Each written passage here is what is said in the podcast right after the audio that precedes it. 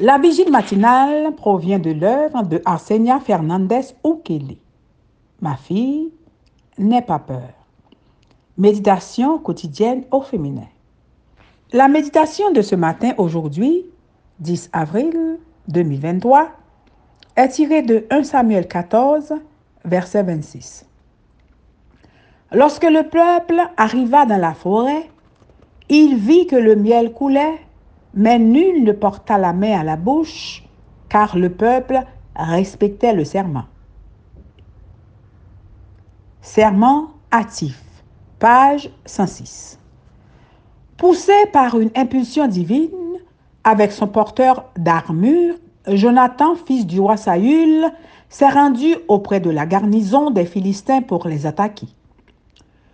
L'audace de ces deux jeunes gens s'est transformée en une victoire dirigée par Dieu. Jonathan et son porteur d'armes, un homme de foi et de prière, ont tué une vingtaine d'hommes du camp ennemi et une terreur céleste s'est emparée des soldats ennemis, si bien qu'ils ont commencé à s'entretuer.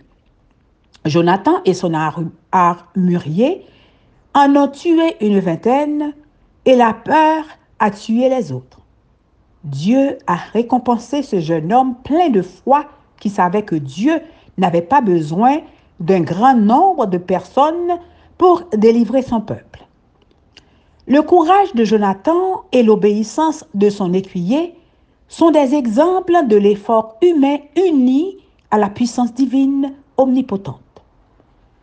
Si vous vous trouvez entouré d'ennemis ou confronté à des circonstances accablantes, souvenez-vous que Dieu ne peut jamais être intimidé par le nombre d'ennemis ou la complexité du problème.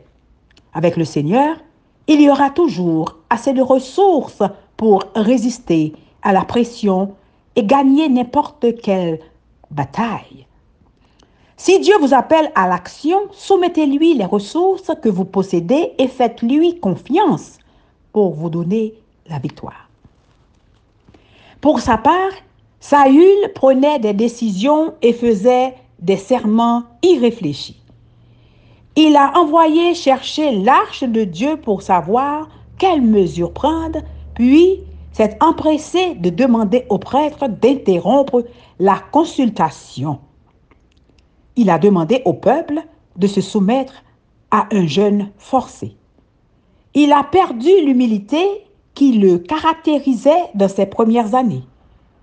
Une envie secrète de son propre fils l'a conduit à abuser de l'autorité, à trahir sa mission sacrée et à se remplir d'égoïsme et de perversité.